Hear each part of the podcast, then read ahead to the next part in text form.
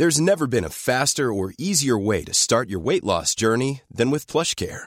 PlushCare accepts most insurance plans and gives you online access to board-certified physicians who can prescribe FDA-approved weight loss medications like Wigovi and Zepbound for those who qualify. Take charge of your health and speak with a board-certified physician about a weight loss plan that's right for you.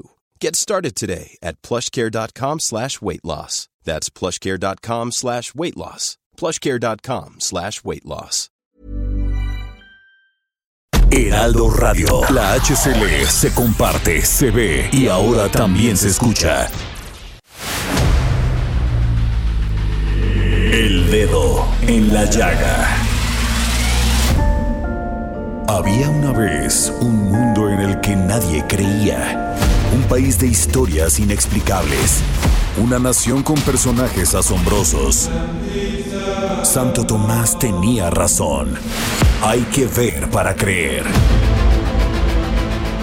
El México increíble, las verdades que duelen, la voz de los que callan, el dedo en la llaga. Infórmate, diviértete, enójate y vuelve a empezar. El Heraldo Radio presenta El Dedo en la Llaga con Adriana Delgado. ¿A dónde vamos a parar? Con esta hiriente y absurda actitud. Démosle paso a la humildad y vamos a la intimidad de nuestras almas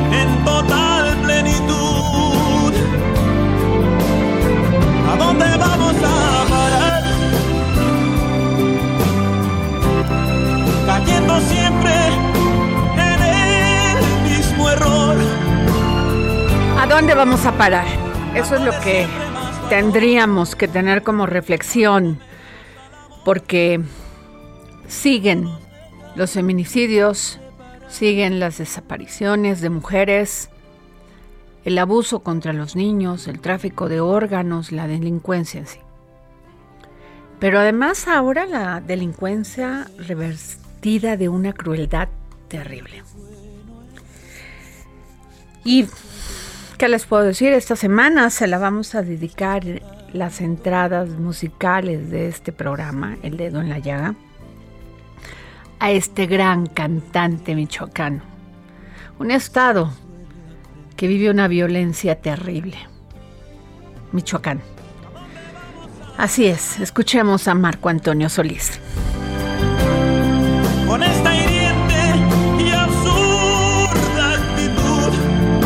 No, que les cuento, que les cuento que el día de hoy se anunció que Elon Musk, consejero delegado de Tesla, multimillonario, este, pues yo no sé si estará en el primero o en el segundo, porque esto varía, ya saben ustedes, el que eres más rico o este es más rico, pero con 44 mil millones de dólares compró Twitter.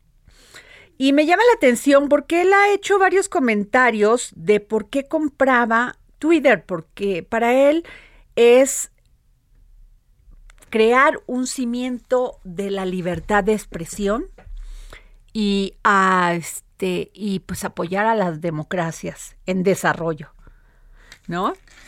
Y les voy a decir qué dijo porque dice, fíjense nada más. Invertí en Twitter porque creo en su potencial para ser la plataforma para la libertad de expresión en todo el mundo y creo que la libertad de expresión es un imperativo social para una democracia para que una democracia funcione.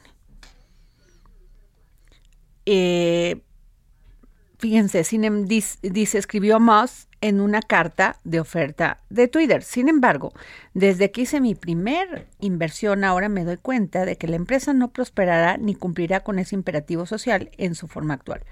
Twitter necesita transformarse en una empresa privada, dijo en su momento. Entonces ahí ya no le entendí, porque si ya la compró, ya es privada. En fin, eh, creo que tener una red social con esta, con este poder a un hombre tan poderoso y rico, ojalá lo transforme y lo, lo transforme, la transforme para ser un bien social, para que las personas podamos comunicarnos, expresarnos, informarnos. Digo, esto con todo respeto no es una, no este, no eh, es un espacio más, sí es más democrático porque todo el mundo pues puede expresar ahí.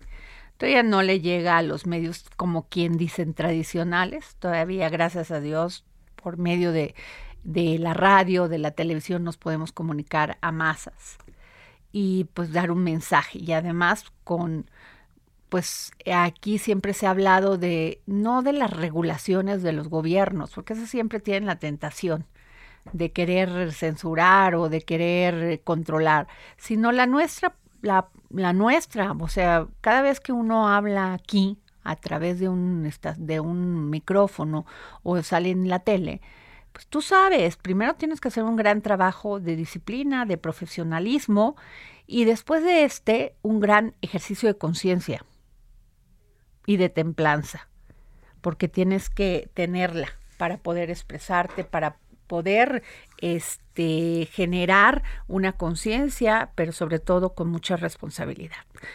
Así que, pues, ¿qué les digo? El señor Elon Musk acaba de comprar Twitter, que sea para bien.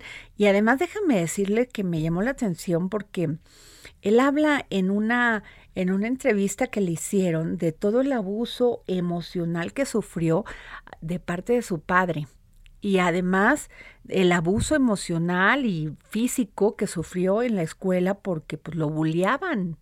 Terrible. Entonces él trae esa marca como de, de que se tiene que defender, tiene que salir al mundo. Una gran entrevista que la vi en Vive USA, say pero, pero este, muy interesante todo lo que él dijo en una conferencia.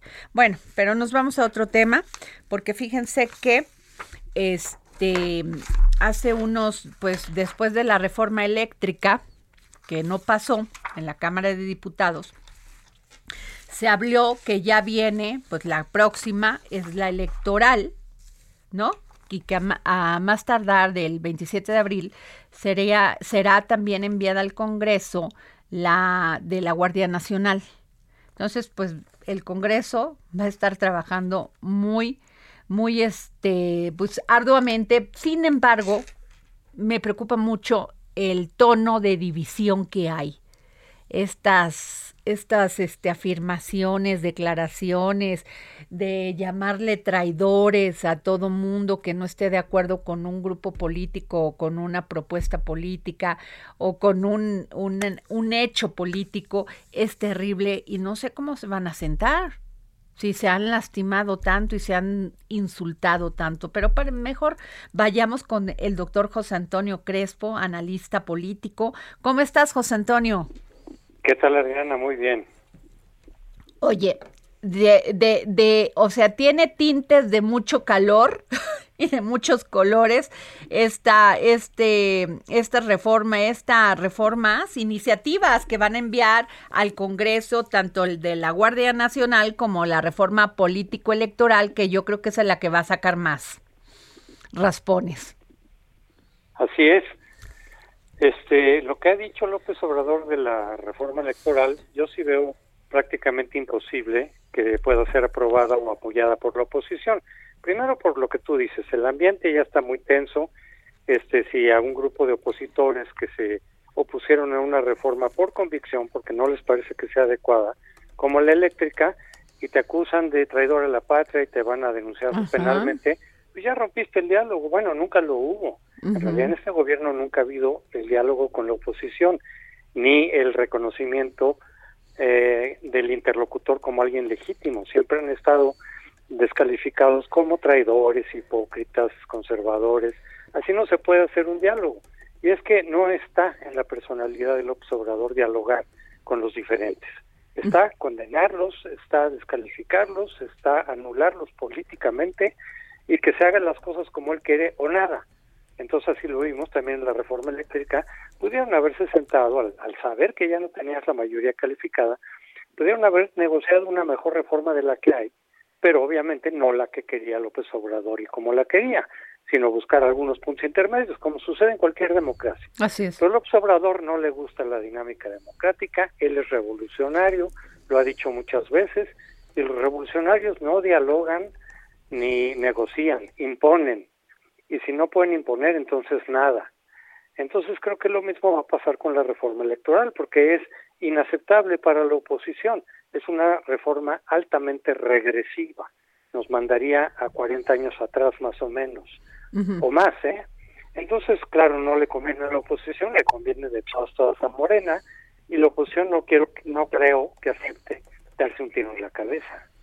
Pues qué terrible, porque bueno, y te acuerdas que él propuso en todo este debate que hubo con el PRI, con el perdón, con el INE sobre la revocación de mandato, José Antonio, este que iba a solicitar que los consejeros del INE fueran electos democráticamente, o sea, que se hicieran elecciones especialmente para elegirlos. ¿Tú qué piensas? ¿Esto es viable? ¿No es viable? ¿Qué? No, porque no, no, no, porque no son representantes, sí son funcionarios, no son representantes del pueblo, por un lado.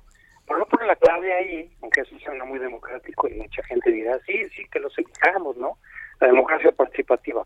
La clave es quién los propone. Y resulta que la gran mayoría de los 60 candidatos o precandidatos se estarían propuestos por el presidente, por Morena y por algunos de los ministros de la Corte, algunos de los cuales son incondicionales del observador. Entonces, de 60, algo así como 40 serían propuestas del presidente. ¿Para qué? Para que tuviera la mayor probabilidad de ganar. Los ciudadanos no, no irían a votar porque no conocerían a, a los 60 candidatos. ¿Quién iría a votar? Pues los, los eh, acarreados, los eh, clientelas de los partidos, y en eso Morena lleva ventaja. Entonces Morena llevaría a su gente, como lo hizo en la revocación, a votar para elegir a los favoritos del presidente y así controlar el INE. Obviamente la oposición no va a permitir. Pero tendría que tener un porcentaje, José Antonio, porque en esta última consulta, tanto la consulta esta de si se enjuiciaban a los expresidentes y esto de la revocación de mandato, pues no alcanzó un porcentaje como para que tuviera una representatividad o fuera vinculante. Pero esta no sería una consulta, esta tendría su ley propia, la ley electoral.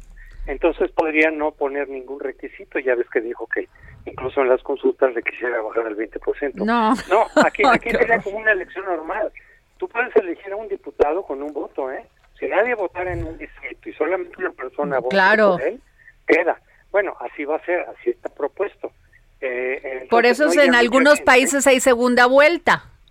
Sí, claro, pero en ningún país se eligen a los consejeros electorales los funcionarios. Tenemos un truco, eh, un truco más, para él controlar el, instituto. Yo sí estoy de acuerdo que se podría mejorar la ley electoral. Hay muchas cosas que se podrían hacer. ¿Cómo que, como qué le mejorarías tú, José Antonio? Tú que eres un experto en esos temas. Yo para elegir a los consejeros, independientemente que fueran 11, 9 o 7, quitaría los partidos. Dejaría a una comisión como ya la hay, y hay una comisión de expertos, la ampliaría para que no fueran sujetos de presiones de 20, 25 expertos académicos puestos por las universidades que eligieran a los consejeros ya sin pasar por los partidos, para quitar esa, esa sospecha permanente de que tú estás con tal o cual partido, ¿no? Eso se podría hacer. Eso lo venimos proponiendo desde hace muchísimo tiempo, pero los partidos no lo quieren hacer. Y la otra, quitar la sobrerepresentación. Ahorita el partido mayoritario, que es Morena, y su coalición están sobre representados, de acuerdo con lo que dice la ley, en 8%. Hay que recordar que el año pasado eh, Morena y sus aliados sacaron el 48% del voto efectivo y la oposición sacó el 52% del voto efectivo. O sea, la gente votó más por la oposición. Sin embargo, por la ley como está hecha, Morena y sus aliados tienen el 55% de los diputados y la oposición 45%, o sea, 10 puntos menos, siendo que sacaron menos votos. Eso, pues eso viene desde el PRI, no lo han quitado, yo propondría quitarlo, para que cada, para que cada partido obtenga el mismo porcentaje de diputados que obtuvo en las urnas y así la gente estaría más mucho mejor representada en el Congreso que lo que sucede ahora. Claro. Eso se podría mejorar, pero eso es justo lo que no quiere Morena ni López Obrador. Y los partidos también se también se resisten porque perderían, o sea, sus cuotas y sus cotos. Eh, no, pero con esto de la representación, ganarían los partidos minoritarios. El mayoritario, pero que puede cambiar, antes era el PRI, luego fue el PAN, ahora es Morena, después quién sabe, pero este yo creo que les convendría a todos y desde luego a los ciudadanos. Pero Morena lo que quiere es exactamente lo contrario, quitar a los diputados plurinominales, que son los que permiten igualar en alguna medida el, el, porcentaje de votos con el porcentaje de diputados, los quiere quitar. Entonces obtendría algo así Morena de ganar como el 20, 25% de su representación, no el 10 ni el 8, 20.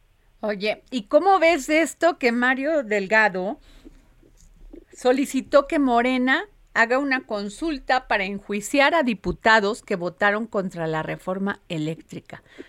Pues, ¿Que no tenemos suficientes problemas en este país?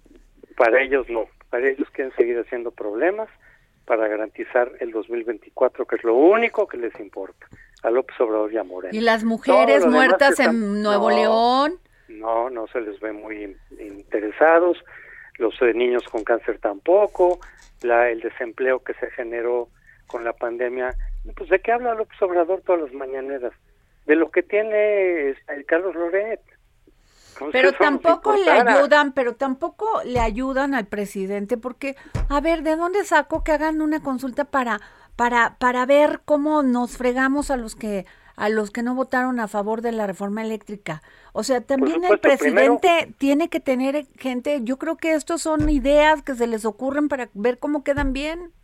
Tal vez puede ser, pero mira, en primer lugar, si de veras hubiera un delito ahí de traición a la patria, no lo consultas, estamos otra vez como con lo de los presidentes. Pues sí, lo metes Lo a la denuncias. cárcel, pues sí, Poner- lo denuncias. pon- Pones la denuncia y si se les encuentra culpables, Ajá. entonces se procede penalmente.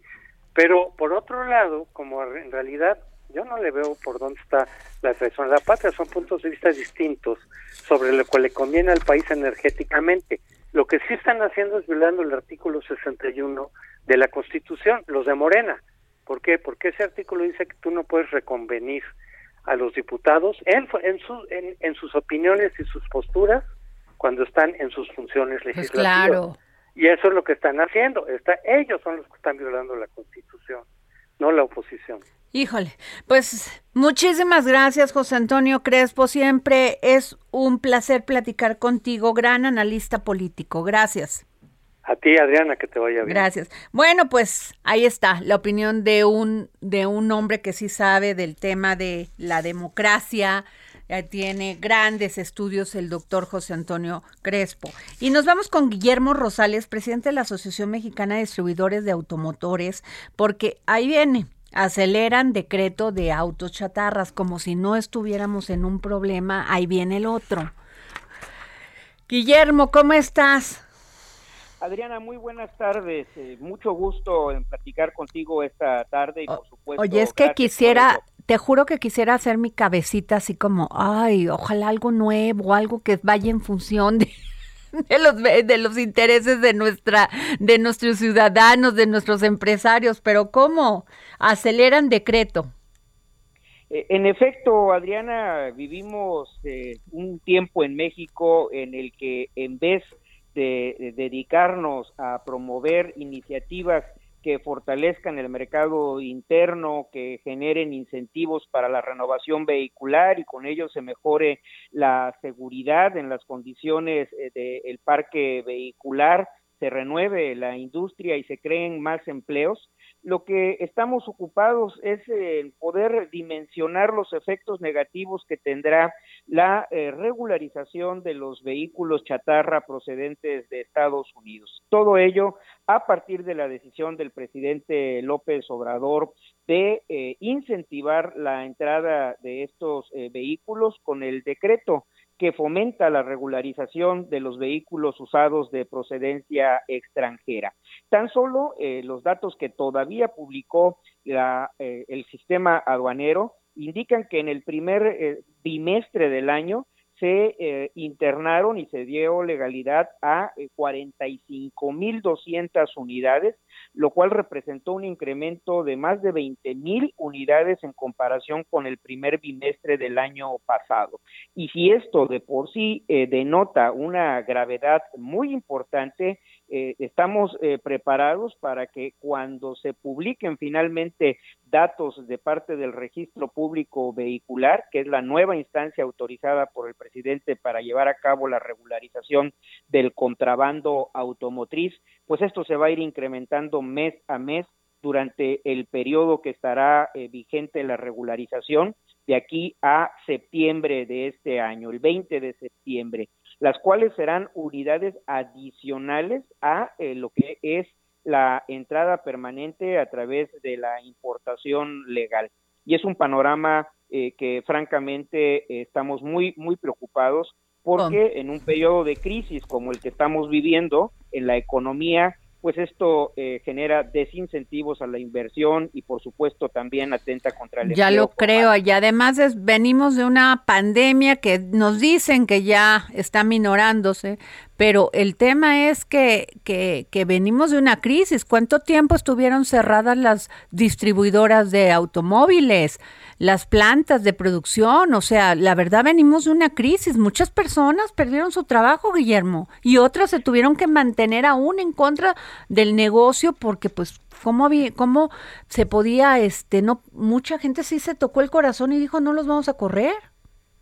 Afortunadamente y en términos eh, sanitarios eh, estamos viviendo un periodo en el cual se reflejan las cifras más bajas eh, de hospitalizaciones y de mortalidad. Sin embargo, en el panorama económico no hemos logrado eh, superar la crisis eh, económica derivada del COVID-19. En lo que toca al mercado interno automotor, eh, estuvimos en el año 2020 con una caída del 28% que nos llevó a vender solo 950 mil unidades y esto generó, como bien lo comentas, una disminución en la plantilla laboral eh, cercana al 6%, con todos los esfuerzos que se hicieron eh, para eh, poder mantener al máximo el empleo.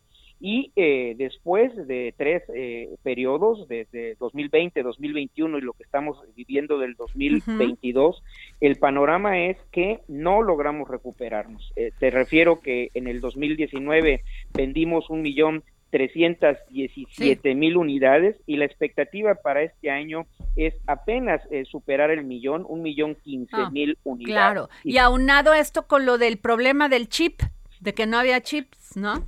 Hay, hay un trastocamiento eh, que continúa en la cadena mundial de proveeduría y esto está eh, afectando a la industria automotriz. El año pasado en el mundo eh, cayó eh, 12% el ensamble de vehículos. México no fue la excepción en esta afectación y con esto estamos teniendo eh, problemas de entrega en eh, los vehículos nuevos en las distribuidoras de, de automotores, de tal suerte que el primer trimestre de este año cerramos con una caída del 2.9% respecto de un año que ya fue malo, que fue el año pasado, 2021, en medio de la crisis. Es un panorama eh, muy, muy eh, negativo y eh, que en vez, como te decía al principio de este comentario, de procurar conjuntamente el gobierno de la República, los gobiernos estatales, medidas para la reactivación de la economía formal,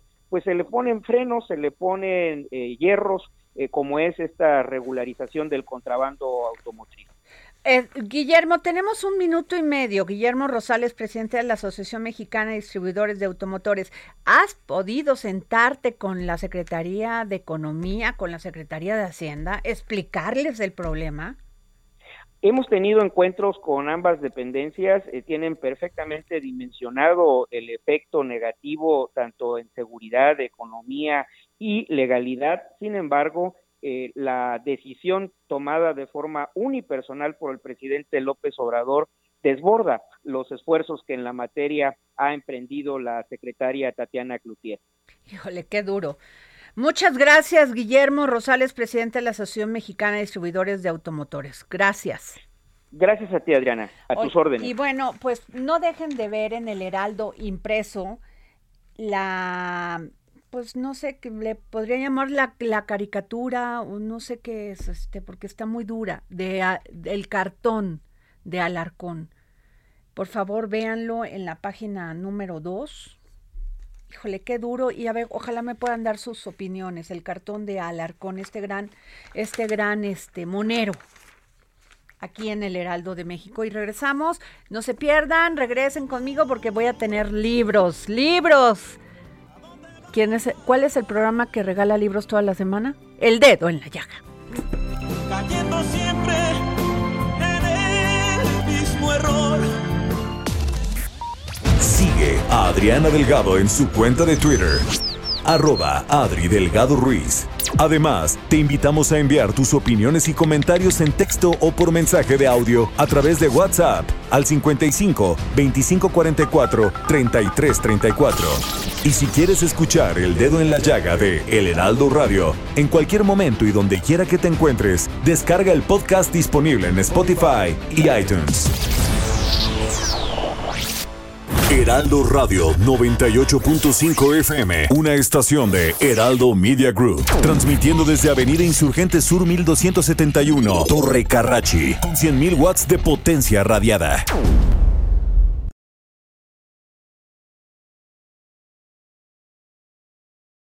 Heraldo Radio.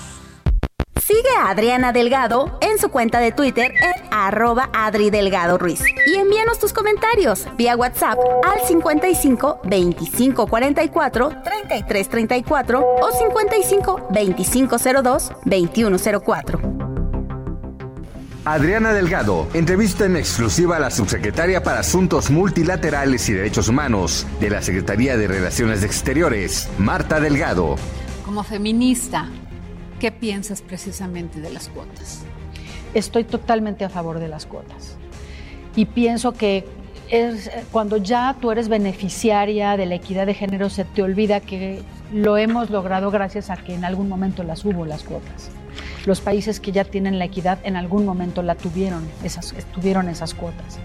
Eh, los que están en contra de las cuotas muchas veces apelan a que el mérito es lo que tiene que privilegiarse, pero a, los hombres nunca se les exige tanto ese mérito. Entonces, eh, si somos la mitad de la población, bueno, pues tiene que haber mitad de meritorios mujeres y mitad de meritorios hombres. Jueves, 11 de la noche, El Dedo en la Llaga, Heraldo Televisión. No se pierdan la entrevista que le realicé a la subsecretaria de Relaciones Exteriores, Marta Delgado, este próximo jueves a las 11, 11 de la noche. Y fíjense que la madrugada... Everyone knows therapy is great for solving problems, but getting therapy has its own problems too, like finding the right therapist, fitting into their schedule, and of course, the cost. Well, BetterHelp can solve those problems. It's totally online and built around your schedule. It's surprisingly affordable too. Connect with a credentialed therapist by phone, video, or online chat, all from the comfort of your home. Visit betterhelp.com to learn more and save 10% on your first month. That's BetterHelp H E L P. de este lunes, el gobierno de la Ciudad de México está reubicando el plantón que desde hace más de un año y tres meses mantenían los indígenas triquis en Avenida Juárez, en atención a una serie de observaciones dirigidas por la Comisión de Derechos Humanos local a la Administración Capitalina. Y esto se hizo en tranquilidad y además pues resguardando la salud y la seguridad de los niños y niñas. Y le pedí al secretario de Gobierno de la Ciudad de México, Martí Batres, que me pudiera tomar la llamada para que nos pudiera comentar sobre esto. ¿Cómo está, secretario de Gobierno? Adriana Delgado, ¿cómo estás? Muy buenas tardes. Muy bien, y usted, oiga, pues que eso se está llevando en, en, en, este, en tranquilidad y sobre todo resguardando la seguridad de los niños, ¿no? Pues ese es el principio fundamental, el del interés superior de la infancia. Por mm. eso recibimos esta observación de parte de la Comisión de Derechos Humanos de la Ciudad de México. Hace unos días nos llegó una comunicación y esa comunicación lo que dice es que la comisión obtuvo una denuncia y, verificaron la información en campo en el sentido de que no había condiciones de salubridad mínimas en la región, que los niños corrían diversos riesgos, eh, que además no estaban incorporados a los sistemas escolares. Entonces eh, nos instó a tomar medidas para corregir esta situación en la que se encontraban los eh, niños y las niñas. Eh, eh, por ese motivo es que realizamos un operativo en la madrugada a las 12 de la noche para poder reubicar este plantón que llevaba ahí en Juárez y esquina con eje central un año cuatro meses o sea un tiempo. muy mucho muy prolongado. Em, eh, se buscó eh, los protagonistas del plantón junto con eh, autoridades buscaron una solución para regresar a Oaxaca.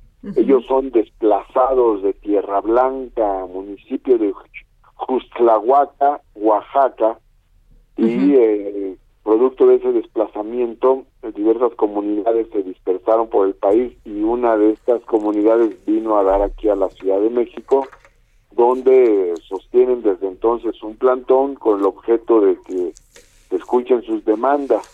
Eh, la Ciudad de México ha sido generosa con, con esta comunidad y ha sido además este generoso en el sentido de apoyarlos para que regresen a su tierra. No obstante, la solución de su problemática no depende del gobierno de la Ciudad de México en absoluto. Es, depende del gobierno de Oaxaca. Claro. Por eso hemos hecho un llamado al gobierno de Oaxaca a darle solución a esta problemática. Pero mientras tanto, a lo largo de muchos meses, acompañamos eh, a, a, estos eh, integrantes del cantón en la búsqueda de solución a su problemática. Eh, apoyamos la idea de que se establecieran mesos de diálogo, hicimos puente con la Secretaría de Gobernación, es decir, todos los esfuerzos para ayudarlos a restablecer un diálogo y el retorno a sus comunidades pero llegó esta resolución de la Comisión de Derechos Humanos de la Ciudad de México que nos obligó a este, reubicar el, el plantón. En el momento en que llegó el gobierno había 16 eh, mujeres, eh, 12 niños y solamente dos hombres. Y este nosotros llevamos eh, transporte, llevamos dos camiones para trasladar a las personas, eh, dos camiones de pasajeros y llevamos varios camiones de carga para trasladar todos sus bienes a un nuevo lugar. En el nuevo punto donde se encuentra su campamento colocamos regaderas, eh, sanitarios, también colocamos colchonetas, este, colocamos carpas, y un puesto de atención médica, entre otras entre otras cosas para atender estas urgencias para la infancia. Los más contentos del traslado eran los niños pues que podían este, desplazarse ya en el nuevo lugar pues de una manera mucho más protegida, mucho más libre. En el lugar donde se realizó este operativo pues había este había varios problemas, uno de esos problemas es el de la fauna nociva, ya había problemas de fauna nociva, este el, frío de las noches y luego el riesgo que corrían los niños de ser este pues eh, pues, eh, robados Exacto, o, o de extraviarse. Ah, ahora, esto no le debe de quitar la responsabilidad que tiene el gobierno de Oaxaca. ¿Se ha reunido con ellos? Porque ustedes le están apoyando que tengan lo humanamente posible para que puedan desarrollarse, pero este en un lugar donde puedan tener salud y, asistencia, pero Oaxaca es el este tendría ya de que esté, estar en pláticas para ver cómo le soluciona estos problemas. Bueno, eh, sí, este la perspectiva está clara en el sentido de que esta es una responsabilidad del gobierno de Oaxaca. Nosotros podemos coadyuvar, pero pues la ciudad no es responsable en lo absoluto de la problemática que se libra ahí. Somos una ciudad solidaria, pero no tenemos los instrumentos para resolver la problemática que ellos están demandando. Ahora, secretario, aprovechando que está usted en la línea y yo se lo agradezco, secretario de Gobierno Martí Batres, eh, usted, ha tenido reuniones con este Omar García Harfuch sobre este tema de las, del desarrollo de movilizaciones que se han llevado a cabo en la Ciudad de México y este entre ellas pues las marchas feministas en, en las calles de, de nuestra ciudad. Y en este momento hay mucho enojo, secretario, mucho enojo de las mujeres por lo que pasó en Nuevo León. Eh, ¿Cómo está México en ese sentido con el tema de las desapariciones, la Ciudad de México con el tema de los feminicidios? Bueno, nosotros somos solidarios con la causa de las mujeres y luchamos en contra de la violencia hacia las mujeres. Y hemos dispuesto de una gran cantidad de medidas aquí Aquí, por ejemplo, se creó el banco de ADN de agresores sexuales. Aquí existe un registro público de agresores, es decir, hay una página de internet donde están los nombres, fotos y sentencias de todos los eh, eh, agresores eh, condenados por violación o por feminicidio o alguno de estos delitos.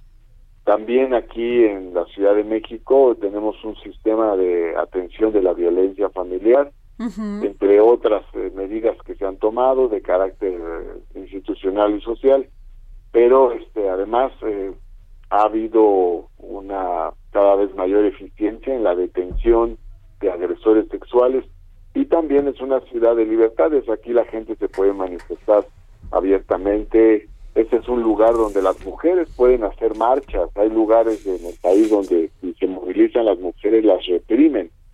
y, y, aquí en la Ciudad de México pueden realizar manifestaciones. Por ejemplo, se eh, encendió la indignación con el asunto de, de una chica de Nuevo León que, que fue víctima precisamente de este tipo de agresiones y, y, bueno, este, aquí en la Ciudad de México se hicieron protestas con ese motivo, aunque estos hechos no ocurrieron en la Ciudad de México, sino, sino en Nuevo León, porque las mujeres saben que aquí se pueden manifestar y, ejercer sus derechos a diferencia de otros lugares del país. ¿Qué tan rápida es la respuesta, secretario de Gobierno Martí Batres, de que alguien, una mujer esté en peligro, ya sea en, una, en un transporte o en la calle caminando? ¿Qué tan rápida es la respuesta? ¿Qué tenemos que hacer? Porque hay desconocimiento todavía en es, de esto. Hay, hay una respuesta bastante rápida y hay diversos instrumentos aquí en la Ciudad de México. Aquí se han creado los senderos seguros, que son más de 300, que son una maravilla. que son caminos que, que utilizan las mujeres en diversos lugares de la Ciudad de México con una iluminación especial, repavimentados, en fin, con una serie de características. Existen los botones de, eh, los llamados botones de pánico para pedir auxilio en diversos puntos de la ciudad también. Y, por otro lado se está trabajando para crear un número especial para denuncias de agresiones en contra de las mujeres. Entonces hay este, hay instrumentos para poder auxiliar de manera rápida a las mujeres y además eh, existe una labor de investigación muy importante por parte de la Secretaría de Seguridad Ciudadana, de la Fiscalía General de Justicia de la Ciudad de México y esta eh, e-, esta labor este, eh, de coordinación entre estas dependencias, entre estas instancias, pues también permite mayor protección para las mujeres aquí en la Ciudad de México. Pues muchas gracias, secretario de Gobierno de la Ciudad de México, Martí Batres. Gracias por tomarnos la llamada para el dedo en la llaga. Gracias, Adriana. Solo terminaría diciendo que precisamente hoy se presentó un informe sobre incidencia delictiva y en, la Ciudad de México estamos en el punto más bajo de homicidios. Entre diciembre del 2018 y marzo del 2022 hubo una disminución de 64% de los homicidios dolosos y también disminuyeron los feminicidios eh, durante ese lapso en la Ciudad de México. Entonces, eh, pues se está trabajando las diversas instancias de gobierno, de seguridad, de justicia en esta batalla contra la violencia hacia las mujeres y para que no haya impunidad. Muy bien, pues muchas gracias por, por, por darnos esta información. Muchas gracias, secretario. Gracias, gracias Adriana, un abrazo. Hasta Igualmente. Este, pues qué bueno, Jorge, porque la verdad ya tenemos pánico. Mira, esta es muy buena noticia. Desde luego está funcionando, opera ya la operación que hicieron para darnos más seguridad a las mujeres. Pero tienes un gran profesional al frente de la seguridad porque ese hombre sí pues le sabe al tema. Dos, o sea, tanto el secretario de gobierno como el secretario de seguridad, ¿no? Bueno, a ver, Jorge, déjame contarte rápidamente antes de irnos con Mauricio que lo tenemos en la línea, Mauricio Villamil, sobre este tema de las criptomonedas. Eh, eh, una que se llama eh, Ground, Ground Coin, ¿sí? ¿Estoy bien? Que es este una moneda canábica. Órale. Pero bueno, a ver, quiero irme rápido a este, a este suplemento que tenemos de Ruta 2022, Jorge, porque ahí les va, ¿eh? Aguascalientes, en las encuestas que realiza el Heraldo y que son muy profesionales, pues Aguascalientes a la cabeza por el gobierno. Este, el Tere Jiménez del PAN pues a este sin sorpresas en Aguascalientes. Sin sorpresas, o sea, a bandera las preferencias electorales contra un 32.5 de Nora Rubalcaba de Morena. En Durango, la alianza PAN PRI PRD, pues sí les está funcionando, aunque por un puntito, eh, nada más por un puntito se le se le acortó la distancia a Esteban Villegas Villarreal y le sigue Alma Marina Vitela de, de esta, de este, esta alianza morena verde PT. Y en Hidalgo, el 43.3% es para Julio Ramón Menchaca Salazar de Morena PT y Verde. Y le sigue con un 34.6 Carolina Villano Austria. Aguas, porque Carolina llevaba 20 puntos abajo, ¿eh? Ahí va. Ahí va. O sea, perdón, ahora ya son 10 puntos. Así es. Caballo que alcanza, bueno, aquí sería, eso, es un dicho, ¿no? y este, en Oaxaca, 43.8 a, a, bandera Salomón Jara de Morena y le sigue Alejandro Avilés Álvarez del PRI con un 22%. En Quintana Roo, Mari, Mara Lezama Espinosa de Morena y la Alianza PT Verde con un 39.5% y le sigue Laura Fernández Piña con un 21.2%. Y aquí es importante que sí mencione a Movimiento Ciudadano, ¿eh? Porque Moreno, este, el Movimiento Ciudadano va con José Luis Pech con un 16.2, es donde más el Movimiento Ciudadano creció, ¿eh? eh en Tamaulipas, Américo Villarreal con un 49.6% de Morena, PT Verde y le sigue con un 36.0% César Augusto El Truco Verástegui del PAN, PRI y PRD. Así está hasta este momento y se los estoy diciendo este lunes, lunes para que 25 de abril en las encuestas que acaba, que publica hoy el Heraldo de México. Ahí veremos. Todavía falta cuánto para la elección, es el 5 de junio, ¿no? Es el 5 de junio, un par de meses. Un par de meses, bueno, a ver. Bueno, ahora nos vamos con este tema muy importante porque la comunidad canábica en México celebrará el Día Mundial de la Cannabis este 20 de abril. No, ya pasó, no, pero ¿por qué me pusieron esta información? Ve, yo aquí leyendo a lo bobo. Sí.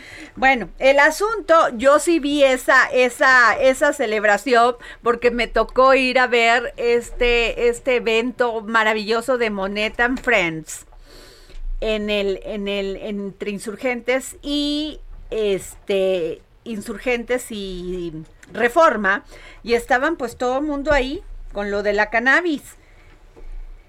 Y resulta que pues va a salir al, ya sale el lanzamiento, también se celebró el lanzamiento mundial de la criptomoneda Groundcoin, Groundcoin, ¿no?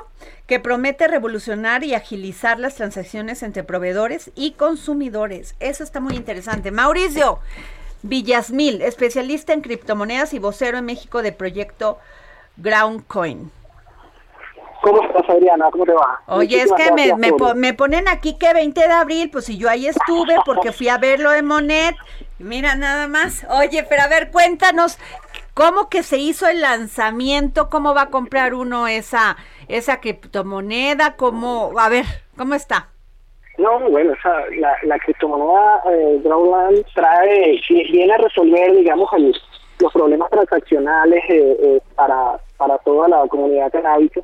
Eh, tenemos una, una comunidad que está, digamos, nos apoya y que, y que tiene la necesidad de poder hacer transacciones que sean traciables, que sean transparentes, pero que también sean libres, digamos, para, para poder eh, avanzar con, todos los temas del mundo canábico. Y además la moneda también eh, se presenta como una opción para toda la industria canábica, es decir, entre proveedores, entre, que, entre que Se pague, Que se paguen entre unos y otros con esta moneda. Correcto, correcto, correcto. Tú sabes que todavía pareciera que no, que estamos en, el, en el 2022 y que todavía una empresa que esté en la industria canábica y que sea que esté eh, tanto en, el, en la parte lúdica como esté en la parte médica, tú sabes que hay, más, hay, hay seis elementos bien conocidos de, eh, de, la, de, la, de la planta y que son muy beneficiosos desde el punto de vista este, de, de salud.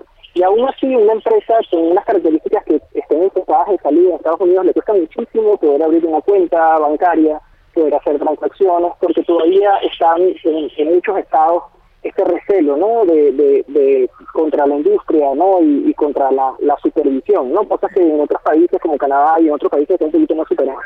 Y bueno, en, México pues están todos, está avanzando todo lo que se puede avanzar para poder, eh, para todos los temas de, la legalización y ya la comercialización pues se puede hacer eh, de forma controlada de, temas medicinales. que aquí ya nos tardamos, Mauricio, ya debió haberse legalizado eso y que cada quien ejerza su libertad y responsabilidad.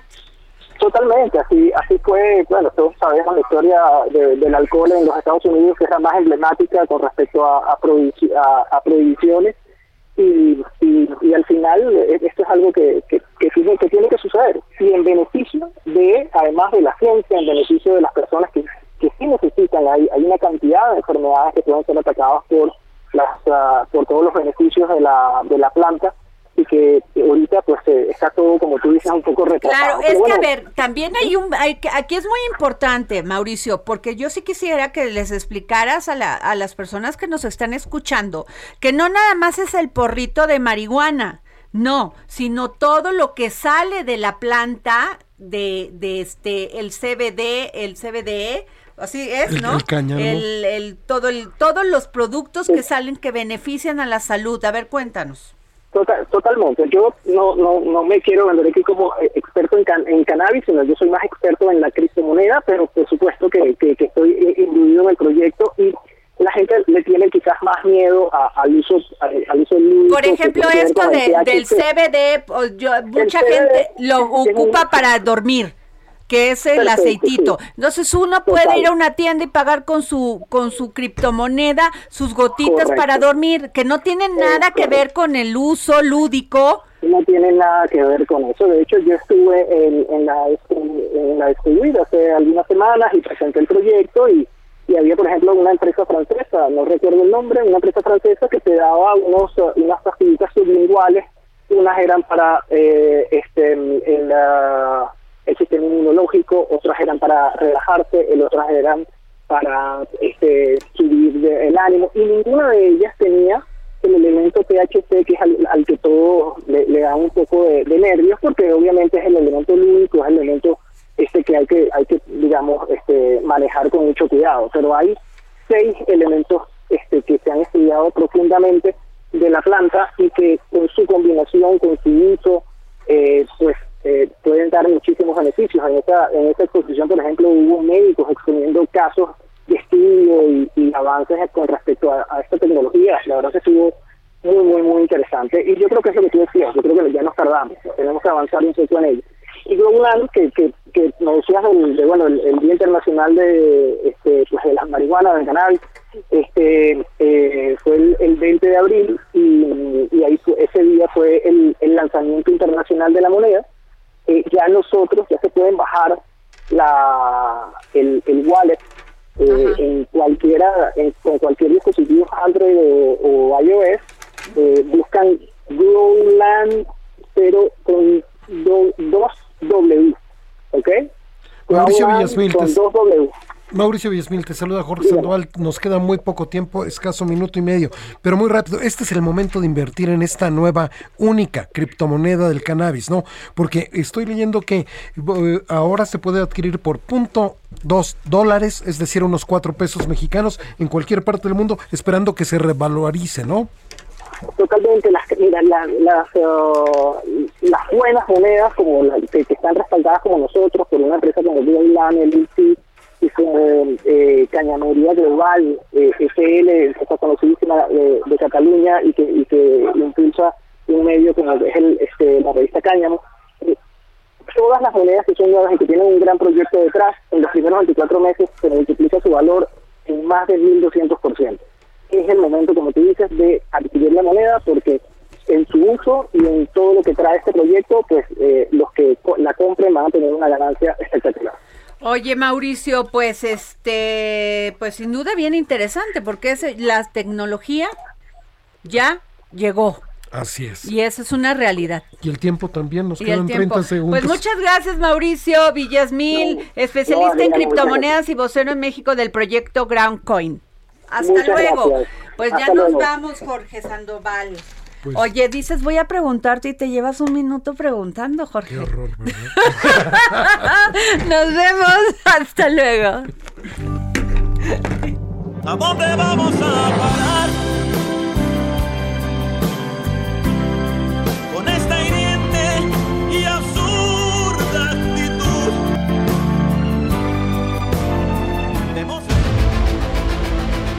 El Heraldo Radio presentó El Dedo en la Llaga con Adriana Delgado. Heraldo Radio 98.5 FM, una estación de Heraldo Media Group, transmitiendo desde Avenida Insurgente Sur 1271, Torre Carrachi, con 100.000 watts de potencia radiada. Hey, it's Danny Pellegrino from Everything Iconic. Ready to upgrade your style game without blowing your budget? Check out Quince. They've got all the good stuff shirts and polos, activewear, and fine leather goods, all at 50 to 80% less than other high end brands. And the best part? They're all about safe, ethical, and responsible manufacturing. Get that luxury vibe without the luxury price tag. Hit up quince.com slash upgrade for free shipping and 365 day returns on your next order. That's quince.com slash upgrade.